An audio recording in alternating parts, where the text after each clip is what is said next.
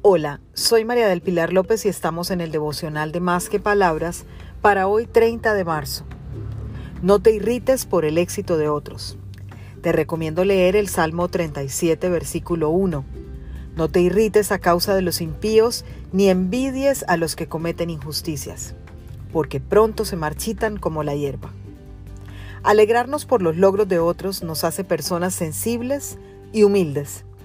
No te pongas de mal genio porque otros han logrado lo que tú tanto anhelas. Eso se llama envidia y no es un sentimiento sano para tu bonito corazón. Suelta esa sensación y abre tus brazos a las cosas buenas que Dios tiene preparadas solo para ti. Siempre serán las mejores porque tienen tu sello personal. Sé humilde y avanza sin tantas cargas encima.